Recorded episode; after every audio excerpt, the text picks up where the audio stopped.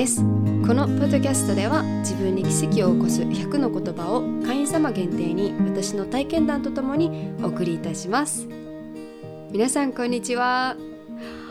あのちょっと唐突なんですけどあの皆さんパートナーとお付き合いする時ってなんか付き合おうとかそういったことってあるんですか？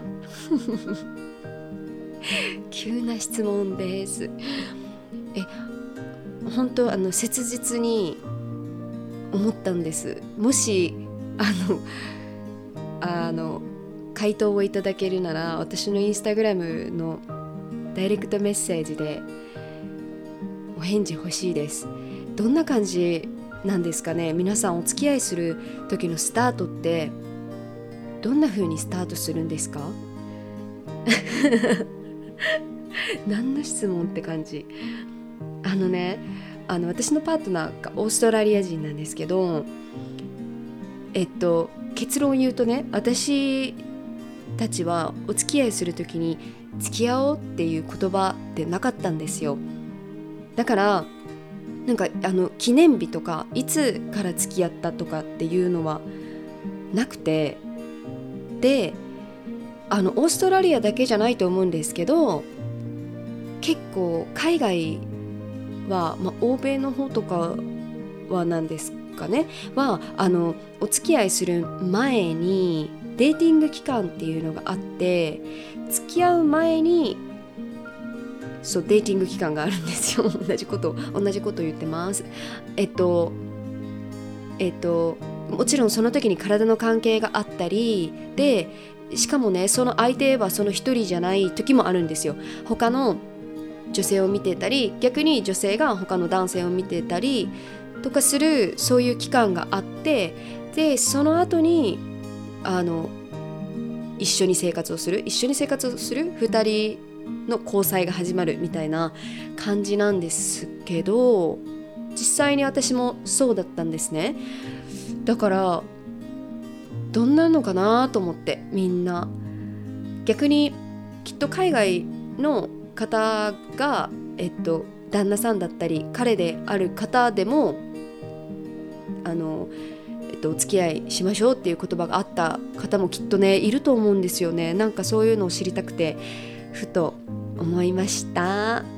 よかったらあのインスタグラム概要欄に貼っておきますので教えてください。みんなの恋愛事情また恋愛に関してもあのそのエピソードを作ります。シェアしましょう皆さんで。ということであの、今日の言葉です。世界のすべてにあなたの心が映し出されています。世界を変えるあなたの中の本当の力。あなた自身の持つ力。その影響力を侮らないでください。影響力とは SNS やテレビの中の世界の話ではありません。人が持つ波動です。あなたの心とあなたの暮らしから世の中は変わっていくのです。あのね一つ話があるんですけどアメリカでねクリスマスの日にあるカフェで後ろにね並ぶ人にコーヒーをプレゼントした方がいたんですね。でその人が店員さんに次の人に「ハッピーメリークリスマス」って伝えてねって言って去っていったんです。そしたらその行為に感動したその次の方もその次の方にプレゼントをしたんです。でそれは250組まで続いたそうなんですね。でその中にいたある一人の女性から手紙を受け取った方がいました。でそこに書いていた手紙の一部読みますね。コーヒーありがとうございます。自分にご褒美をあげることなどめったにないのですが父が他界し家族も子供たちも本当に大変な状況になりました。今朝は子供たちのベビーシッターが体調を崩し自分が長期的に仕事を休まないといけない状況になり子供たちの朝ごはんとコーヒーを買いに行ったのですがその時私は罪悪感を感じてしまいました。仕事を休む精神的準備も経済的準備もない中コーヒーを買ってくれたあなたの優しさに涙が出ました。数軒先にあなたが住んでいることを知り嬉しくなりました。あなたがした行為は一杯のコーヒー以上のものだということをお知らせしなくてはと感じたんです。それは私の一日を笑顔に変えてくれました。とても感謝します。ありがとう。ほー。めっちゃ素敵ですよね。でね何が言いたいかというと私たちがする何気ない優しさって世界を変えるって本気で私信じてるんです。人が持つ波動とか自信自分自身の持つ力とかその影響力とかを侮らないでください。本当に小さなね優しさとか微笑みとかって伝染していくじゃないですか。で私ある日自分にルールを作ったんです。自分と約束したことがあって。